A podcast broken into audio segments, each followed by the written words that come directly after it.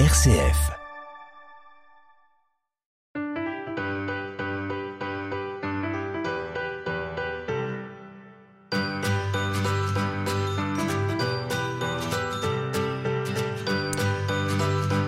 Je t'aime, Esther. Je t'aime, mais pas à la façon dont on aime ici-bas. Je t'aime comme les dieux de la mythologie s'aimaient entre eux jusqu'à en mourir. Je t'aime et tu ris aux éclats. Je t'aime et tu me vois à peine. Dommage. Car lorsque tu me regardes, tes yeux s'éclairent et m'inondent d'une lumière éclatante. Tu souris, tu me bouscules et je suis heureux. Ces moments si brefs, trop brefs, amorcent chacune de mes souffrances, toutes plus insupportables.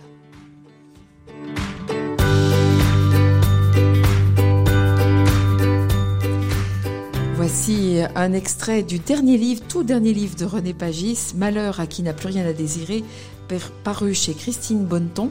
C'est à plus d'un titre sur RCF. Merci à Marc Hiver pour la, la réalisation technique et à Monique Pacalet, l'assistante de l'émission. Jacques Plaine, Anne-Marie Vernion, nous sommes très heureux de vous recevoir de nouveau. René Pagis, je me demande si la dernière fois c'était pas déjà, ah non, c'était pas ici à l'Opsis qui nous accueille. On remercie d'ailleurs euh, euh, la mairie de Roche-la-Molière de cet accueil. Je crois que c'était au musée d'art et d'industrie. La dernière fois c'était au musée. C'est ça. Et avant c'était à l'université. Voilà. De beaux lieux pour vous, René Pagis. Petite révision biographique selon la tradition avec Jacques. Alors, René Pagis, un parcours vraiment pas comme les autres.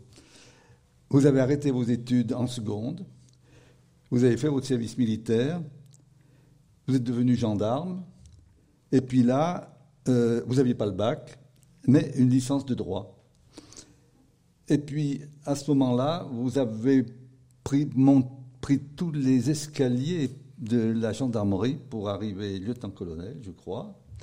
Euh, et puis là, vous avez voulu faire une nouvelle carrière, une nouvelle carrière dans la justice, juge d'instruction, juge pour enfants, procureur de la République, et puis politique, puisque vous avez été maire adjoint d'Aurillac. Et puis là, vous êtes mis à écrire. Euh, huit romans, six romans. Vous êtes, c'est la troisième fois que, vous venez ici. Un par an à peu près. Et puis, euh, subitement, vous en avez écrit pratiquement deux en même temps. Donc euh, celui de le premier, c'est Docteur Marguerite, et puis celui qui vient juste de paraître, c'est Malheur à qui n'a plus rien à désirer. Euh, Donc une vie bien remplie. Sur cette écriture de, deux livres en même temps, entre guillemets, j'imagine, comme dit Jacques, comment ça s'explique? Comment est-ce qu'on fait pour passer d'une ambiance, d'une atmosphère à une autre? Bonjour tout d'abord et merci de m'avoir à nouveau invité. C'est un grand bonheur pour moi que de venir vous rejoindre ici. Euh, j'ai pas écrit ces livres complètement en même temps. Les... Mais vous avez écrit un bouquin qui s'appelait En même temps. Et j'ai écrit un livre qui s'appelait En même temps, c'est vrai, aux éditions Ramsey, qui est toujours, euh, qui est toujours dans les librairies. Non, simplement, c'est un petit peu les caprices des éditeurs euh, qui euh, ce ne sont pas les mêmes éditeurs. C'est deux éditeurs différents. J'avais déposé deux manuscrits et les deux éditeurs m'ont répondu qu'ils allaient publier les livres. Je ne leur ai pas dit non. Alors celui-ci, euh, ce titre, Malheur à qui n'a plus rien à désirer, presque un peu euh, aux accents bibliques, euh, c'est en fait le début de la nouvelle Héloïse de Rousseau. Et vous me confiez, juste avant qu'on commence, que c'était un petit peu le point de départ de l'écriture du roman. Oui, c'est un thème intéressant que celui du désir.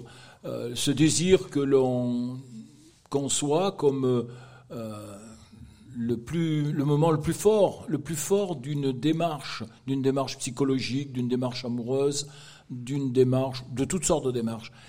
Il est, lorsqu'on y réfléchit bien, je ne suis pas loin de partager le point de vue de Rousseau. C'est parfois beaucoup plus fort de désirer, de rester dans la, phase de ce désir que d'aboutir euh, et parfois d'être déçu. Alors c'est un livre euh, euh, qui joue sur différentes temporalités et on va dire que tout commence par un procès et on va aller au bout du procès, au bout du livre.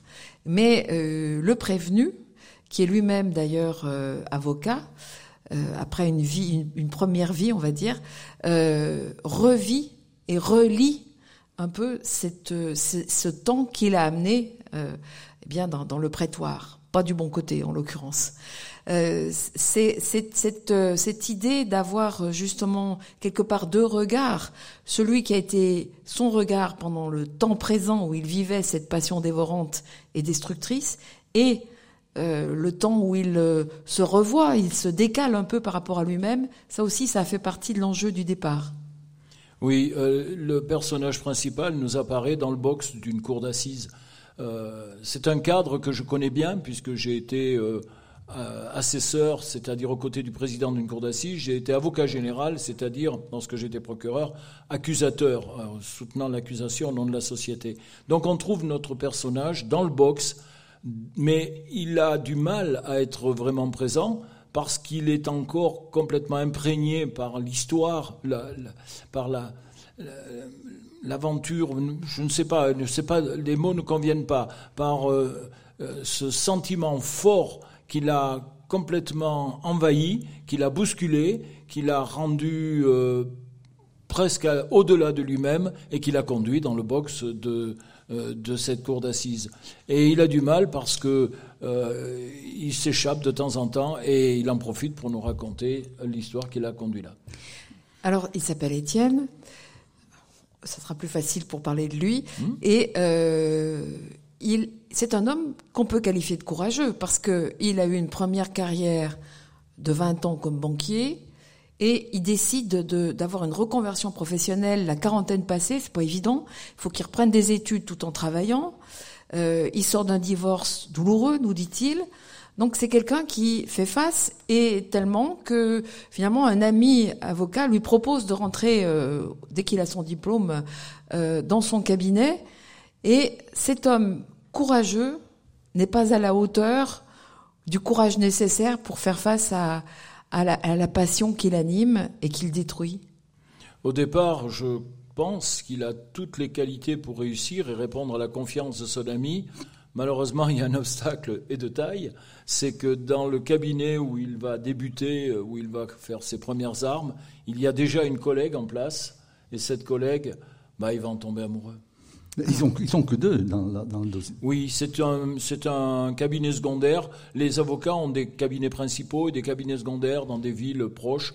Euh, l'ami euh, est sur Lyon dans son cabinet principal et il détache euh, auprès de quelqu'un qui est déjà présent dans ce cabinet secondaire sur la ville de Valence, euh, Étienne. Avec chacun, elle plutôt le civil, lui plutôt le pénal quand même. Oui, il est, il est plutôt pénaliste. Euh, alors, euh, ce que je disais sur cette espèce de relecture, euh, ça se sent assez vite parce que il dit, par exemple, je commettais une première erreur, ou bien j'ai la conviction aujourd'hui. Donc, il, il essaye d'analyser quelque chose par lequel il a été dépassé depuis le départ, cette passion qu'il a emportée et le fait qu'il ne réussisse pas à dire non quand il aurait fallu dire non. Il essaye de se comprendre a posteriori. Oui, il se complaît aussi, je pense, et je le crains, dans la culpabilité, dans cette culpabilité qui nous, vient parfois de nos éducations, euh, où on commence par se trouver tous les torts et ne, pas se retrouver beaucoup d'excuses. Je pense que s'il était moins dans la culpabilité, il, il serait mieux armé peut-être pour affronter et peut-être prendre les bonnes décisions à temps dans ce qu'il attend, notamment cette aventure amoureuse. Oui, mais le, problème essentiel, c'est qu'il est tombé dans ce cabinet sur une fille qui est quand même pas comme les autres, celle-là. Ah il s'en aperçoit pas tout de suite. Il va falloir qu'il. Non, non, mais tout alors ce que je trouve extraordinaire dans, dans ce livre, c'est qu'il commence au début du procès, il finit à la fin du procès, mais il est particulièrement bien mené parce que on retrouve toute sa vie au, cours du, procès, ça lui rappelle tous ses souvenirs et on, le vit, on le vit alors que on est dans le procès normalement, alors qu'on vit l'instant, les instants avec cette, cette femme qui est, qui est quand même étrange. Oui, j'ai trouvé intéressante la technique de basculer d'un chapitre à l'autre, du procès au souvenir et des souvenirs au procès. Quant à cette femme, euh, oui, elle est différente des autres. Il n'en a jamais vu d'aussi belle, il n'en a jamais vu d'aussi formidable, il n'en a jamais vu d'aussi euh, euh, apte à être aimé. mais très vite, il découvrira le revers de la médaille, oui. il, a il, en profite bien quand même. Il a conscience. Il en profite quand même. Bah, je ne sais pas si on peut parler de profiter, mais en tout cas, il est, il a l'impression, il a un enthousiasme incroyable, et je crois qu'il investit beaucoup. Il investit absolument tout, sans calcul, sans recherche, je pense, de profit, mais mais, mais sans prudence non plus. Parce, parce qu'il a, il a le sentiment, justement, il, y repense pendant son procès, qu'à cette époque-là, il y avait un vide terrible en lui, et que elle, elle le sent, et qu'elle s'y engouffre, vous lui faites dire, elle en occupa l'espace avec une rare efficacité. Euh, quelque part, il attendait quelqu'un. Elle est là, elle correspond évidemment à sans doute à un, fantasme aussi, euh, tellement elle est belle, et, donc euh, tout, tout paraît aller de soi même s'il craque pas tout de suite quand même, parce que elle a des, elle a quand même des, des attitudes bizarres, parce que elle est sans doute belle, mais euh, pas forcément très investie dans son travail quand même. Hein. Elle, elle, arrive un peu quand elle veut, elle part quand elle veut. Ça a l'air un peu.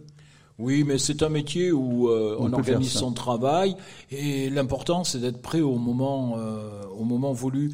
je crois qu'elle a beaucoup d'aisance et qu'elle évolue. et puis qu'en plus, Allez, oui, je le concède, elle lui en met, euh, entre guillemets, pardon pour l'expression, mais un peu plein la vue. RCF, Saint-Étienne. Jacques Pleine, marie Vergnon dans à plus d'un titre avec René Pagis pour Malheur à qui n'a plus rien à désirer, paru chez Christine Bonneton.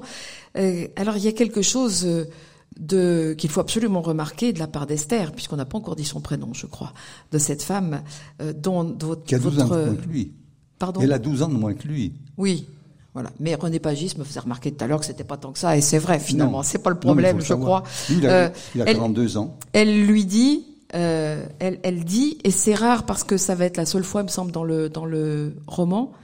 Elle lui dit, sache que je suis très compliquée et que j'ai beaucoup de mal à être heureuse. Pire, il paraît, que, il paraît que je suis inapte à donner du bonheur. Et ça, ça c'est à son crédit quand même, parce que ça veut dire qu'elle se connaît, et qu'elle aussi, elle se regarde, elle se voit, euh, sauf que lui, évidemment, il pense qu'il va, il va pouvoir changer ça. Je sais pas si les mots que l'on rencontre, qui, qui, veulent dire ce qu'ils veulent dire, mais je ne sais pas s'ils sont déterminants parce que à la fois elle, elle est lucide, elle est, si elle se rend aussi disponible dans cette relation, c'est que peut-être ça va pas très bien par ailleurs chez elle, dans, dans ses précédentes euh, histoires amoureuses. Ça, c'est le premier point. Mais sur le deuxième point, euh, euh, il n'en tient pas compte. Il l'entend, il l'entend, mais est-ce qu'il le comprend? Est-ce qu'il comprend ces mots? Et il n'est pas lui-même très convaincu d'être lui-même un candidat à donner du bonheur. Il ne sait pas trop. Donc, ils se rencontrent, c'est fort et c'est assez imprévisible. Et d'ailleurs. Elle est imprévisible.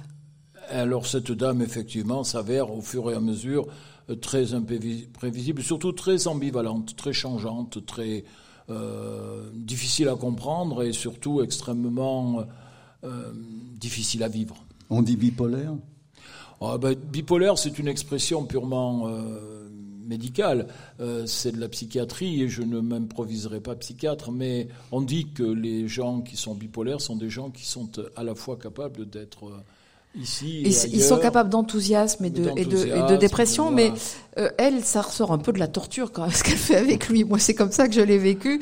Euh, elle est, euh, lui, il attend toute la soirée, il finit par s'endormir. Elle attend une heure du matin pour l'appeler, le réveiller, le sortir de ce sommeil qu'il a gagné péniblement. Entre autres, elle, chaque fois qu'elle, qu'il espère, qu'il a l'impression que leur relation est partie, c'est une déception. Elle n'est pas là, elle ne vient pas, elle est froide. Chaque fois, c'est c'est, sans, arrêt. Il y a même pire. Il y a qu'un jour où elle le dit de venir la chercher à la gare, il vient et elle part avec un autre. Elle part avec son compagnon. Euh, oui, Non, en vérité, euh, je crois que euh, ils s'installent tous les deux dans une relation toxique et qui ils se laissent entraîner progressivement. Ils s'habituent à, à, une relation anormale. Euh, lui en la subissant et en espérant toujours au premier degré, comme si ça allait changer, parce qu'il a cru comprendre que c'était merveilleux, que ça allait être merveilleux, qu'elle était merveilleuse.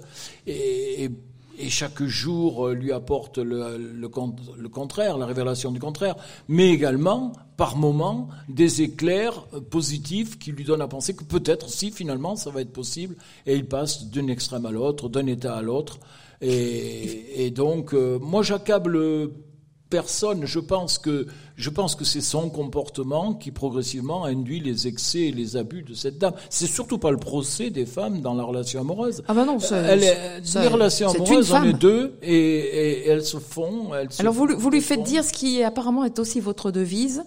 Euh, dans le dans le livre, il le répète deux fois, une fois pendant le procès, une fois euh, euh, quand il il repense à ce qu'il appelle son, son pèlerinage sentimental on a toujours une part de responsabilité dans ce que l'on vit. Ah oui, mais je pense profondément, moi-même, euh, on, est toujours au moins, au moins pour partie responsable de ce qui nous arrive. On a fait quelque chose qui a induit ce qui nous arrive. Ça n'arrive pas toujours par hasard ou très exceptionnellement. Oui, effectivement. Ah, ben, il a peut-être mérité ce qui lui arrive. Alors il y a quelque chose, c'est que euh, elle le fascine, son regard en particulier, son regard qui peut s'éteindre quand elle devient froide et on sent que c'est intérieur, ou au contraire quand elle est enthousiaste et quand elle manifeste ce qu'il euh, perçoit comme de l'amour. Mmh. Elle, elle le tient un peu comme le, le, voilà par ce regard que plusieurs fois vous décrivez de façon différente d'ailleurs, mais on sent qu'il est un peu dans ses raies, quoi. Euh, son regard, effectivement, sur ses yeux magnifiques, euh, c'est le reflet, c'est le c'est le baromètre de comportement de cette dame. Euh, tantôt un regard éclatant, merveilleux, rempli de bonheur, qui accompagne des comportements positifs et amoureux, qui rendent heureux. Et puis tout à coup, il y a un voile qui tombe, il y a comme un nuage qui passe devant le soleil, et le regard s'éteint et le, comportement est négatif et, réticent, euh, il ne peut plus rien. Et, et à ce moment-là, lui, ça ne le gêne pas d'aller voir une vieille copine et de passer la nuit avec une vieille copine. Pas du tout. Oui, il a un moment de colère et de désespoir qui n'est pas très moralement euh, euh, positif, mais euh, il, est vraiment pas bien ce garçon ce soir-là. D'ailleurs, il est globalement tout le long du livre très. Ça lui arrive plusieurs fois quand même. Non, pas vraiment. il a surtout des amis qui, sont capables de l'entendre et de l'écouter et d'autres femmes. C'est arrivé des, deux fois avec des, des, femmes dont on parle. Et puis vous dites aussi que de temps en temps, il a passé du bon temps ailleurs. Bah, oui, euh, je, moi je ne porterai pas de jugement, mais je crois qu'on a affaire à un personnage. C'est pour ça que tout à l'heure je le, je, je l'évoquais non pas comme une excuse au, comportement de la dame, mais comme euh, quand même une personnalité euh, qui n'est pas celle que j'aimerais avoir. je pense qu'il faut être plus fort, qu'il faut être plus cohérent. ce que vous décrivez n'est pas un signe de grande cohérence. Ce sont des à-coups, des à-coups qui vont d'un excès à l'autre. Euh, alors, il y a peut-être dans cette attitude des choses qui euh, remontent un peu à l'enfance. Euh, il y a quelque chose, une attente quand même de la femme. Il, va voir sa mère plusieurs fois. Elle n'est pas toujours facile. Elle est un peu abrupte, on va dire. on sent une fragilité, quoi, chez lui. Oui, certainement. Je, je, je pense que on, devise avec en soulignant euh, comme exceptionnelle cette, cette, affaire, mais je pense qu'il y a, euh, on n'en fait pas un livre chaque fois, des tas d'histoires où les relations amoureuses ne sont pas équilibrées, où elles deviennent toxiques et où le malheur s'installe, enfin le malheur, euh, l'absence de bonheur s'installe et, va jusqu'à la blessure et parfois même, là c'est le cas dans ce livre, jusqu'à jusqu'à des comportements qui font sortir de soi-même. Et c'est ce qui explique donc euh, ce, lieu, cet autre, ce, lieu dans lequel on se trouve avec votre livre. Et euh, c'est pas le moindre de son intérêt, de ses intérêts, euh, René Pagis, puisque on est au cours d'un procès, on est à Montpellier, et il a eu, alors je ne sais pas ce qu'il faut qu'on dise pour, on peut garder, pour garder un, peu de, un peu de mystère quand même. On peut dire quand même que ça vaut 20 ans de prison. Bah, on sait qu'il on on- on le rencontre dès le début du livre dans le box d'une cour d'assises, donc on peut se douter que c'est pas parce que il a réussi. euh, le, le- Il la- plaide pas. Il plaide pas. il- voilà, Oui, il bien qu'avocat, il ne plaide Il pas. plaide pas et puis il a surtout pas réussi un exploit. Donc euh, on peut imaginer et au on va le découvrir au fur, au fur et à mesure que ça va, on va avancer dans le livre. Mais tout l'intérêt, c'était de garder du suspense, pas seulement pour faire un effet euh, épistolaire, pas seulement, c'est pas seulement un jeu de d'auteur, euh, c'est aussi dans l'intérêt du, du suspense du livre, c'est-à-dire qu'il y a une enquête quand même. Et euh, est-ce qu'est-ce qu'il a fait, qu'est-ce qu'il n'a pas fait? Rien n'est évident. Non, à commencer ce par lui, parce que jusqu'à la fin, jusqu'au dénouement, il, il ne, il ne soupçonnera pas finalement ce qui va, quel va être ce dénouement. Il était en lieu de craindre euh, différentes choses. Voilà, on ne le dira pas, mais Oui, euh, il, il a été, il a été à un moment donné, en tout cas, emporté par quelque chose qui l'a dépassé. J'ai beaucoup pensé, euh, je le disais en aparté euh, ce matin, j'ai beaucoup pensé en relisant mon livre, en relisant notamment ce paragraphe, j'ai beaucoup pensé à l'étranger de Camus ou Meursault, pour ceux qui l'ont en mémoire. euh, au moment où il donne, la- euh, il commet un, un meurtre, Un meurtre. euh, sur une plage euh, quelque part en Algérie, euh, au moment où il commet cela, il il n'est plus lui-même. Il le se voit comme s'il était à côté de lui, comme s'il se voyait agir. Et il, ne- ne- il se demande finalement qu'est-ce qu'il a réellement fait. Et c'est un petit peu l'état d'esprit que- qui, est, qui, qui conduit ce, ce personnage. Oui, c'est ce que ce que euh, vous lui faites dire d'ailleurs. euh, euh, il, il sort effectivement, euh, il se reconnaît plus, il n'est plus lui-même. Ce n'est pas lui qui accomplit ce qui est accompli. C'est cela. La- la- c'est, la théorie de l'absurde de Camus quand on est entraîné au-delà de soi-même, bien au-delà de soi-même, par des choses tellement fortes qu'elles nous dépassent et qu'elles nous font, euh, bah, les jeunes diront, euh, péter les plombs, c'est ça, je crois, disjoncter. Enfin bref, il y a plein d'expressions pas très élégantes, mais ça veut dire ce que ça veut dire parce que c'est brutal, ça explose et c'est, bah, pas dans les dans le chemin normal qui nous est tracé pour, euh, dans, dans cette vie, où on a quand même un chemin à suivre. RCF, Saint-Étienne. Le malheur à qui n'a plus rien à désirer, le titre du dernier roman de René Pagis paru chez Christine Bonneton, Jacqueline Anne-Marie Vergnon. euh, on, évoque avec vous ce personnage. euh, il, il se reconnaît d'autant moins lorsque euh, il, commet euh, un geste qui fait que justement il sera, il sera au tribunal ensuite, que c'est quelqu'un qui a euh, qui, qui est honnête, c'est quelqu'un qui a, qui a le sens du devoir, qui a le sens du bien et du mal, Euh, notamment euh, même en tant que euh, dans le cadre du, travail, euh, lorsqu'il plaide, il discute un moment avec Esther qui lui dit comment tu ne plaides pas pour le juge? Il dit non, je, je plaide pour défendre quelqu'un. Donc euh, c'est d'autant plus euh, là encore déstabilisant pour lui parce qu'il il n'est plus le même effectivement. Oui, il a des valeurs, euh, il a des valeurs qui- sont quand même euh, souhaitables pour tout un chacun, mais euh, il sort, il sort de lui-même. J'aime bien dire, il sort de lui-même. Il n'est plus lui-même, c'est quelqu'un d'autre.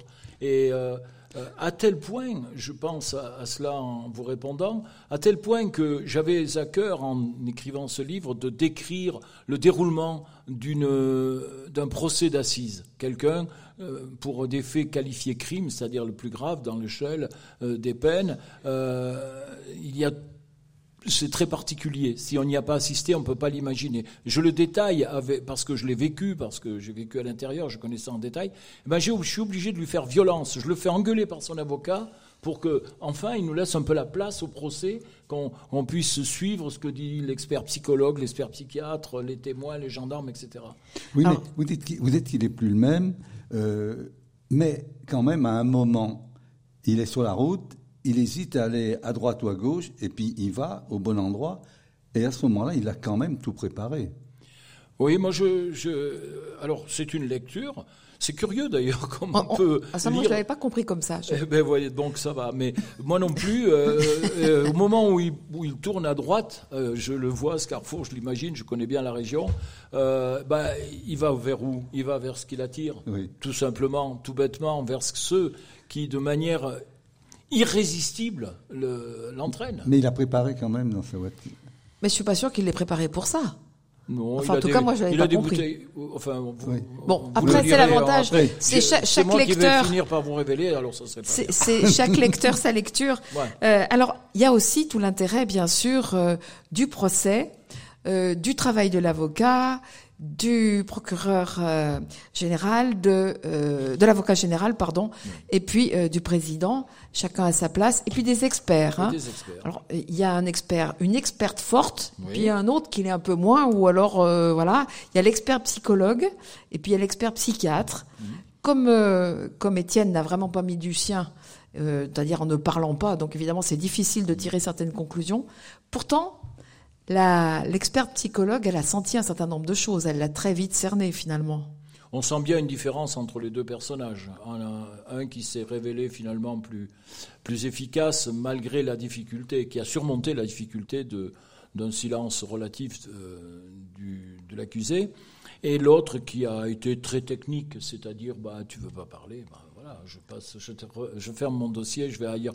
C'est aussi pour celles et ceux qui connaissent un peu la justice, et ou, celles et ceux qui me connaissent, on m'en a déjà parlé à la lecture de ce livre, euh, une petite évocation des grandes difficultés de la justice. La justice manque de moyens, on commet des experts, ils font ce qu'ils peuvent, très vite, trop vite, et malheureusement, les résultats euh, sont parfois dramatiques, puisqu'il arrive ici et là qu'un expert psychiatre comme celui-là face euh, à un jeune euh, très dangereux, euh, c'est quelque chose que j'ai rencontré dans ma carrière dans le département voisin, ben, parce qu'il parlait pas, on l'a déclaré pas, dangereux et six mois après, il assassinait une camarade de collège. Donc la justice devrait avoir plus de moyens, encore plus de moyens, et c'est un des domaines, l'expertise, la connaissance, parce que pour bien juger quelqu'un, il faut bien le connaître, il ne faut pas juger en masse, il ne faut pas, faut pas expédier la, la justice, il faudrait qu'elle prenne son temps et qu'elle fasse les choses euh, comme il faut. Et là, c'est, vous voyez, c'est, c'est, c'est- Mais j'ai l'impression aussi les- aussi, que le- l'ancien procureur euh, s'est amusé à montrer à quel point un avocat, un bon avocat, pouvait changer toutes les choses. c'est ce qui est important finalement, c'est pas de démontrer qu'on peut, euh, parce que en, vous écoutant, Monsieur Plaine, je pense que vous sous-entendez qu'ils ont, euh, entre guillemets, je vais employer un mot trivial, truandé la justice un peu. hein. Ils sont, ils ont un peu roulé dans la farine. Un peu, quand En même. vérité, ils ont pris ce qu'il y avait dans le dossier et puis ils ont avancé, ils ont progressé au fil du, du procès. Et c'est pas à eux d'apporter les preuves. Donc c'est à l'accusation à apporter les preuves. Et il faut savoir que si quelqu'un, malgré les évidences, et on en a des cas à la télévision parfois, eh bien, n'est pas condamné, bah, c'est parce qu'on n'a pas pu tout à fait apporter les preuves. Et il vaut mieux, c'est la règle, ne pas condamner quelqu'un qui a commis quelque chose si on n'a pas pu le prouver avec certitude. S'il y a un doute, le doute doit toujours lui profiter. Et vous, l'ancien gendarme, euh, vous mettez un peu en cause, en l'occurrence, euh, ceux qui font l'enquête au départ, qui sont persuadés de sa de sa culpabilité et qui passent par-dessus euh, euh, sans doute certaines euh, certaines enquêtes qu'il aurait fallu approfondir. Bah, encore une fois, je reviens sur les moyens de la justice. Les gendarmes comme les experts, ils vont vite.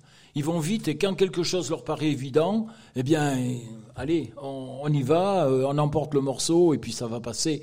Et il arrive que ça ne passe pas. Il arrive qu'on tombe sur euh, des résistances ou des, ou des argumentations qui mettent en défaut cela. Oui, puis- Euh, je ne dirai pas d'ailleurs euh, le- l'issue de ce procès puisque c'est Ah à la fin non, et qu'il non, faut absolument lire le livre. Non, mais, mais, mais, mais Étienne, il est bien content de trouver son, son vieux cousin gendarme. Lui Vous en dites un- trop. un, Stop. un bien coup de main stop, à la fin, quand stop. même. Alors, euh, nous allons parler de l'enquêteur de personnalité. Euh, moi, je connaissais pas bien. On quand on regarde les séries, on parle enquête de voisinage. Alors, est-ce que c'est la même chose? Non, pas tout à fait. L'enquête de voisinage est en général faite par les policiers, par les gens chargés de l'enquête. C'est quelque chose de très important, l'enquête de voisinage. C'est de savoir si quelque chose a été vu, quelque chose a été entendu, quelque chose a été remarqué. Non, l'enquête de personnalité, c'est quelque chose qui disparaît euh, progressivement. Euh, mais euh, jusqu'à maintenant, pour une affaire qualifiée crime, on devait avoir dans le dossier une expertise psychiatrique, une expertise psychologique, une expertise médicale et une enquête de personnalité. C'est-à-dire qu'on va faire le tour de sa vie, ce qu'il a fait, sa moralité, la manière dont il s'est comporté, comment il est bien vu ou mal vu, euh, quels sont ses mérites et quels sont euh, ses défauts. Et en général, ce sont d'anciens fonctionnaires de police euh, ou en, militaires de gendarmerie ou, des fonctionnaires préfectoraux qui font, ces qui font ce genre de travail en fin de carrière.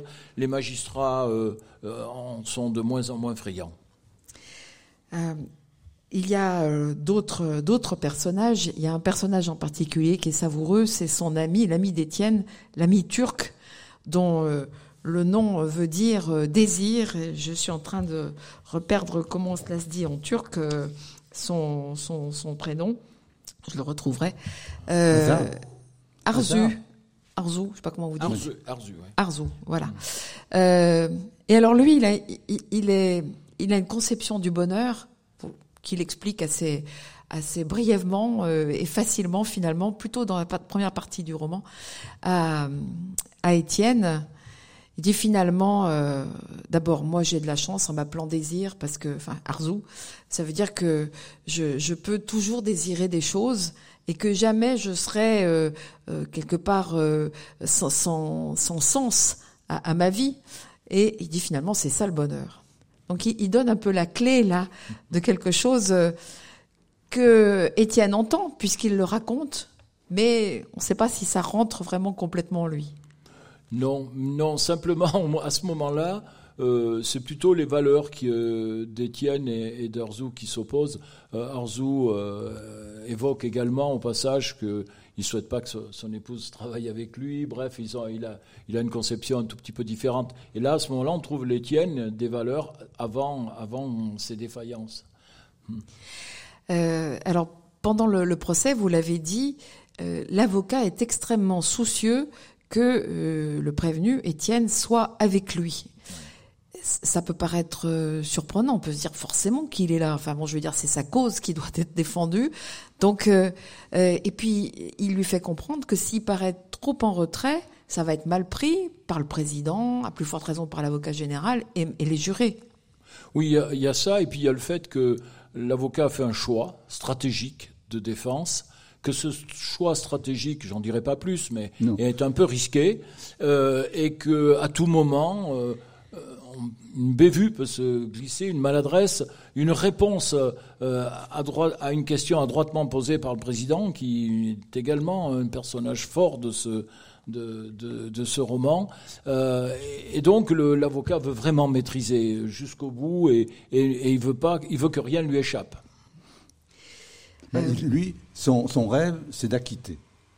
Ah mais ça c'est normal. Euh, je, je, crois me souvenir qu'il y a un ministre de la Justice actuellement en fonction qui avait pour surnom lorsqu'il était avocat acquittator. Donc euh, c'est bien un idéal chez les avocats. Mais il y a, moi je vois pas de mal à ça. Euh, un avocat qui va défendre quelqu'un, son rôle c'est de défendre. mais Alors on peut mal le juger quand on est à l'extérieur. Il, a, il a fait, il a demandé à Étienne qu'il lui raconte tout ce qu'a fait Étienne. Il a rien caché. Et à partir de là, il sait comment il faut, défendre, il sait les, failles de, l'opposition, et, il veut lui rester le maître, et que Étienne reste en retrait et ne le contredise jamais.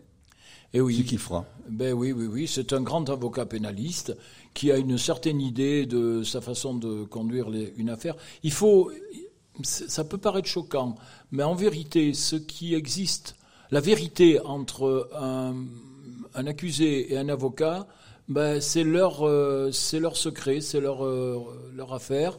Et la, la, défense qui est proposée ensuite au moment du procès, ben, c'est ce qu'on entend, c'est ce qui apparaîtra et c'est ce qui fera foi au moment de la décision.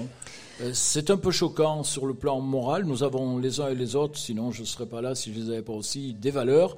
Mais ces valeurs peuvent quand même par moments être un peu bousculées par ce genre de, d'approche professionnelle. Euh, mais, mais, quelque part au fond de lui, il a le sentiment d'être dans la, dans, la ligne de d'habitude, c'est-à-dire que mmh. il va arriver ce qu'il arrivera et il sera fidèle à, justement euh, à l'idée d'acquittement. Absolument. Euh, on a des grands procès qui se sont déroulés tout au long de ces dernières années où on a vu des gens manifestement coupables être acquittés parce qu'on n'a pas réussi. Donc il suffit que l'avocat euh, choisisse une stratégie de défense et que en face, l'accusation, les enquêteurs, tous les gens qui apportent les preuves d'une possible condamnation, euh, n'apportent pas suffisamment ces preuves et le résultat peut, euh, peut basculer d'un côté ou de l'autre. Là, c'est ce qui est tenté dans ce livre. C'est l'injustice de, la justice C'est, vous savez, moi j'ai passé 47 euh, ans dans, les, dans, le, dans, la justice, d'une manière ou d'une autre, d'un côté ou de l'autre du dossier. Elle est ce qu'elle est avec euh, ses insuffisances, avec ses manquements, avec ses, avec ses, parfois sa pauvreté. Et donc, elle est relative. Elle ne peut pas nous apporter toujours, toujours, toujours une satisfaction intellectuelle, morale surtout. Mais un jour, euh, je me suis vu opposé par euh, un, prélat, un ecclésiastique de très haut niveau, euh, le fait que je cela ne devait pas, nous avions une conversation comme ça, cela ne devait pas m'émouvoir parce qu'au-dessus, il y avait une justice bien plus importante. Donc, cela relativise. Et de, et de toute façon, cela vaut mieux que d'accuser un innocent. Voilà, c'est en tout cas ma conviction. Il vaut mieux un, comment dire, il vaut mieux ne pas avoir un, innocent en prison. C'est important. Et ça arrive. Et ça arrive. Il y a des affaires assez célèbres. Hein. Et ça, d'ailleurs, était une des principales motivations de la suppression de la peine de mort. Parce que les quelques rares cas, et il y en a eu, où les personnes étaient innocentes et étaient condamnées à mort, ben, on ne peut pas revenir en arrière. Ce roman est. Est-ce qu'on peut dire que c'est un roman policier euh, C'est un roman aussi euh, psychologique? Je ne sais pas. Je, vous laisse le qualifier, je vous laisse l'apprécier. J'ai voulu changer un peu de genre jusqu'à maintenant. J'étais très très imprégné de ma ruralité auvergnate euh, avec les précédents livres. On y fait un tour quand même hein, avec le avec ah, Étienne. Ah ben, c'est normal, on va pas se détacher totalement des racines. Il n'y a rien de plus important que nos racines. Euh, on revient un petit peu dans le Cantal, mais tout de même, tout de même, là, on s'éloigne et on, on, va vers d'autres sujets.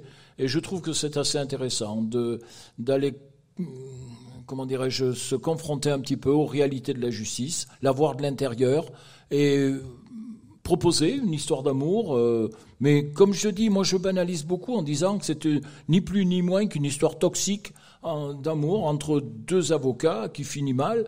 Et, voilà. Et, après, une occasion, à cette occasion-là, de découvrir le monde de la justice avec ses nuances et parfois ses contradictions, parfois surprenantes, parfois choquantes des personnages euh, euh, auxquels on ne peut pas rester indifférent, en tout cas René Pagis, parce que vous les faites vraiment euh, exister avec justement toute leur humanité, leurs doutes, leurs faiblesses, leur manque de courage aussi parfois, et, et parfois aussi leur côté terrible, en particulier du côté d'Esther, mais finalement elle aussi elle a ses fragilités. vous en avez un autre sous le coude là, de roman? Il y a actuellement euh, à l'étude, je guette ma, ma boîte à lettres, puisque l'éditeur va me donner une réponse sur un, roman policier, alors cette fois, euh, qui... et puis je suis en train d'écrire une autre histoire. Mais juste, c'est vrai que tous ces personnages sont un peu faibles, mais nous, nous sommes faits de de chair et, et, de, et de faiblesse, nous sommes vulnérables, et je ne suis me sens pas d'écrire des histoires de héros. Ce n'est pas mon genre. Il y en a assez. Et euh, je crois qu'il faut aussi comprendre ceux qui sont, ne sont pas des héros, mais qui ont toujours quelque chose de touchant. Des humains, par exemple. Des humains, par exemple. Merci. Merci beaucoup à vous. Alors, euh, la semaine prochaine, que je ne me trompe pas dans les dates, ce sera le 23 novembre pour l'enregistrement. C'est Thierry Poyet qui sera euh, votre invité, Jacques, avec Jean-Claude Duverger. Le titre du livre Raconte-moi un mensonge paru aux éditions Maya. L'enregistrement se fera à l'Amicale Laïque à Vision à 17h. Voilà. Eh bien, merci encore, euh, René Pagis. Et puis à une prochaine fois, donc. Avec plaisir. C'est un, un vrai bonheur. Merci.